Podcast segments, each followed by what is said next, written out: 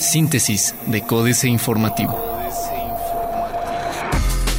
Síntesis informativa 5 de abril, Códice Informativo. Códice Informativo.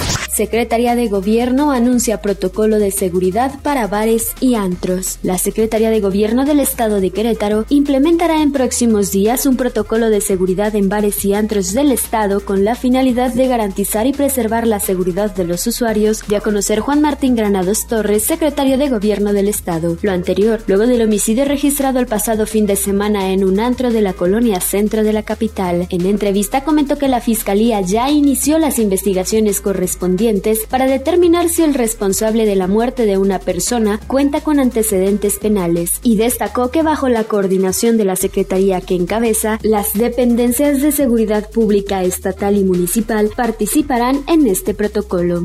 Analiza Marcos Aguilar modelo sostenible de la ciudad de Rotterdam. El presidente municipal de Querétaro, Marcos Aguilar Vega, y el secretario de Movilidad, Mauricio Cobo, pudieron conocer el programa de sostenibilidad de la ciudad de Rotterdam, cuyo objetivo es mejorar la seguridad y la calidad de vida de sus habitantes en materia de movilidad, esto durante su visita a Holanda para participar del Encuentro Internacional de Ciudades Sostenibles. Aguilar Vega destacó que una de las características que ha colocado a Rotterdam entre las 20 ciudades más sostenibles del mundo es la serie de adaptaciones estratégicas realizadas para garantizar a sus habitantes una vida plena, segura y accesible. Analizan diputados Ley de Responsabilidades Administrativas del Estado. Sin que haya aún aprobación de dictámenes, la Comisión Especial para el Sistema Anticorrupción continuó los trabajos de análisis de las leyes secundarias para el Sistema Estatal Anticorrupción, en el que abordaron lo concerniente a la Ley de Responsabilidades Administrativas del Estado. Para la exposición del dictamen técnico, el subsecretario Víctor de Jesús Hernández acudió nuevamente a la exposición de la iniciativa presentada por el Ejecutivo, en el que estableció que la iniciativa cuenta con el sistema de evolución patrimonial, declaración de intereses y constancia de presentación de declaración fiscal, ante lo cual se sujetarán a la plataforma digital nacional dicha información de cada uno de los servidores públicos. Diario de Querétaro. Déficit de los municipios fueron heredados, dicen. Los responsables de finanzas de los municipios de San Juan del Río, Pedro Escobedo, Ezequiel Montes, Tolimán, Colón y Cadereyta responsabilizaron a las pasadas administraciones de los problemas financieros que atraviesan e hicieron que se activara el sistema de alertas desde fines del año pasado en sus gobiernos municipales. Ante los diputados locales de la Comisión de Planación y Presupuesto de la legislatura local, los titulares de las áreas de finanzas y tesorería de los gobiernos municipales se comprometieron a no endeudarse y a reducir su déficit, además que presumieron medidas de austeridad y mayor recaudación del impuesto predial. Braulio reclama ante Mike Pence, les exige respeto para migrantes mexicanos. El diputado federal por Querétaro, Braulio Guerrurbiola, junto con la diputada Liliana Oropesa, coordinadora de la Comisión de Asuntos Migratorios en San Lázaro, sostuvieron un encuentro en el Capitolio con el vicepresidente de Estados Unidos de Norteamérica, Mike Pence, con el fin de tratar asuntos migratorios entre ambos países, luego de que el diputado federal mandara un mensaje al presidente Donald Trump desde el muro fronterizo que divide ambas naciones, el legislador mexicano mantuvo una reunión con Mike Pence para expresar su preocupación por los procesos de repatriación que ha implantado el presidente de los Estados Unidos en sus políticas migratorias y pidió que se respeten los derechos humanos de los mexicanos que se encuentran en aquel país. Iniciativas de ley propuestas por el PRIM. Participarán 9.000 en desfile del primero de mayo. El corregidor. Hasta 100 mil pesos pagarán negocios que dejen basura en la calle. Carrillo Puerto, sitio donde más armas se entregaron.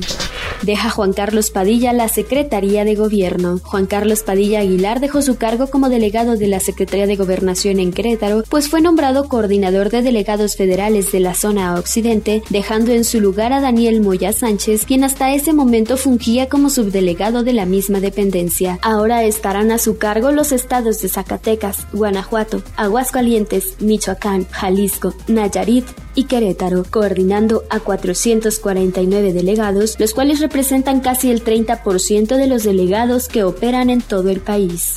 Disminuyen en un 10% los suicidios en Querétaro. Noticias. Destaca del prete en Seúl bondades de invertir en Querétaro. Promedio de alzas en revisiones 6.6% en salarios y prestaciones.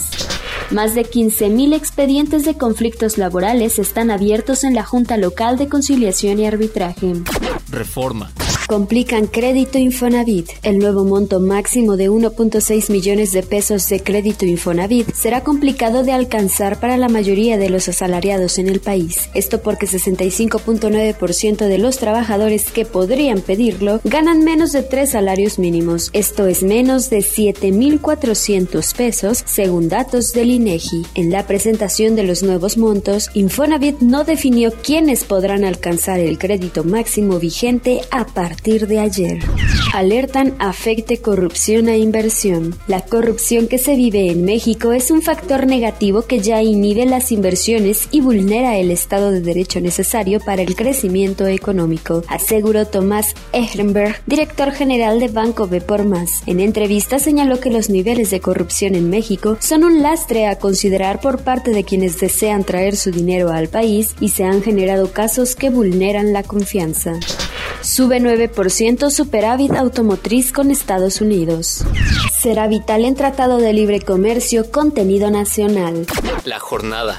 México y Dinamarca reiteran compromiso en favor del libre intercambio comercial. México y Dinamarca ratificaron aquí su apuesta por el libre comercio y la construcción de puentes en lugar de barreras en esta materia, al inaugurar la terminal especializada de contenedores 2, que tuvo una inversión danesa de 10 mil millones de pesos. El presidente Enrique Peña Nieto destacó su convicción en favor del intercambio comercial libre, la apertura al mundo y la construcción de puentes que unan al país con otras partes del mundo y que esto sea la fórmula y el mecanismo que depare bienestar a la sociedad. MIT, por vez primera en cinco años, revisión al alza sobre crecimiento. México ya eliminó preocupaciones de calificadoras, asegura Hacienda. Las dos principales preocupaciones de las calificadoras internacionales de riesgo soberano, que eran el déficit fiscal y la situación financiera de petróleos mexicanos, se han disipado, aseguró la Secretaría de Hacienda y Crédito Público. La subsecretaria Vanessa Rubio Márquez afirmó, los riesgos de la economía mexicana han venido a la baja, en primera instancia porque hace un año las dos preocupaciones que tenían las calificadoras están completamente disipadas y así nos lo han hecho saber. Repuntan precios del petróleo. Excelsior. Economía supera las previsiones, dicen expertos. Se reducen riesgos económicos, asegura Secretaría de Hacienda y Crédito Público.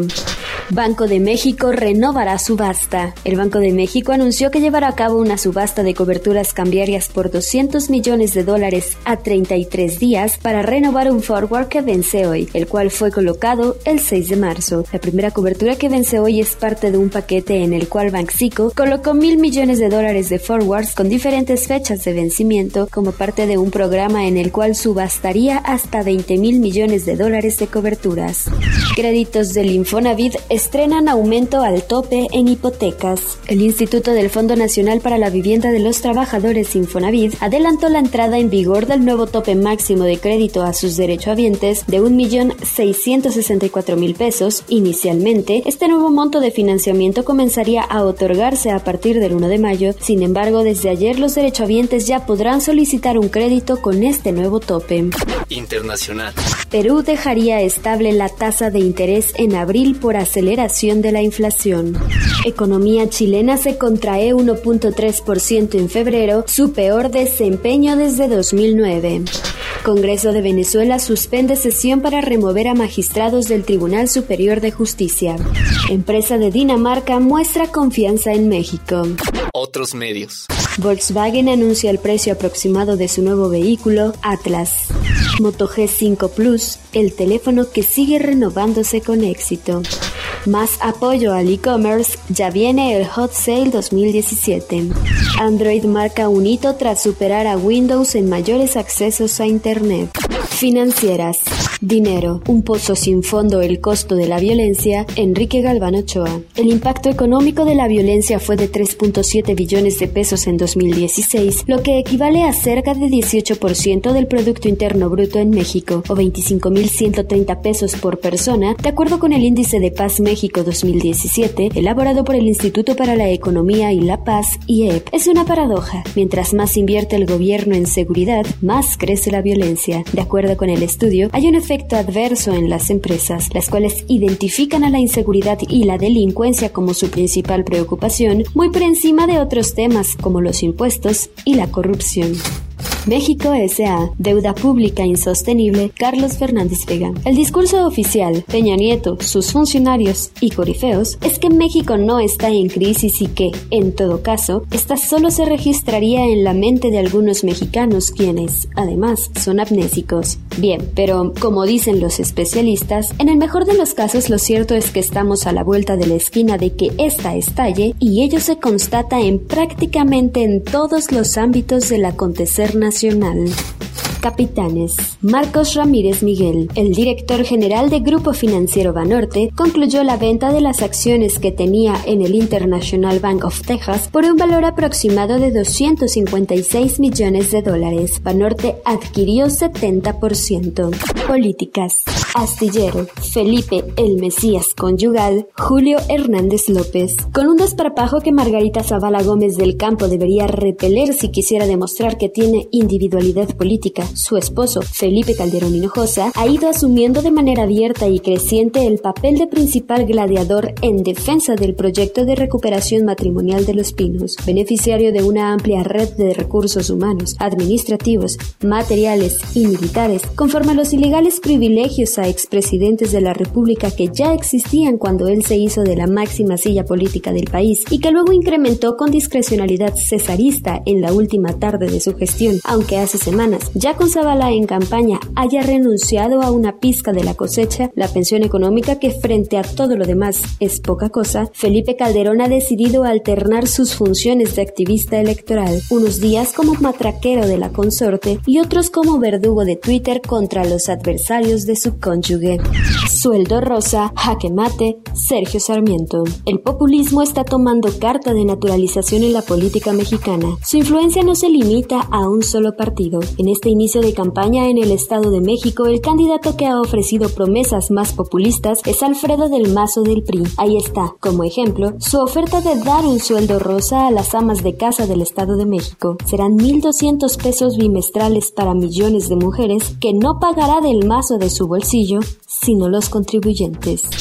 Violadores de la Constitución, Eduardo Huchim. Hay servidores públicos que confunden el sentido de su juramento de guardar la Constitución y, en vez de acatarla y hacerla cumplir, la guardan. Sí, pero en algún cajón, de donde la sacan solo para la formalidad y la retórica. La enorme operación de compra y coacción del voto que realizan el gobierno federal y el mexiquense es abiertamente violatoria de la Constitución, pero ninguna autoridad ha querido darse por enterada de tal quizá con excepción de la Fiscalía Especializada para la Atención de Delitos Electorales de la PGR, que ha iniciado más de 100 indagatorias.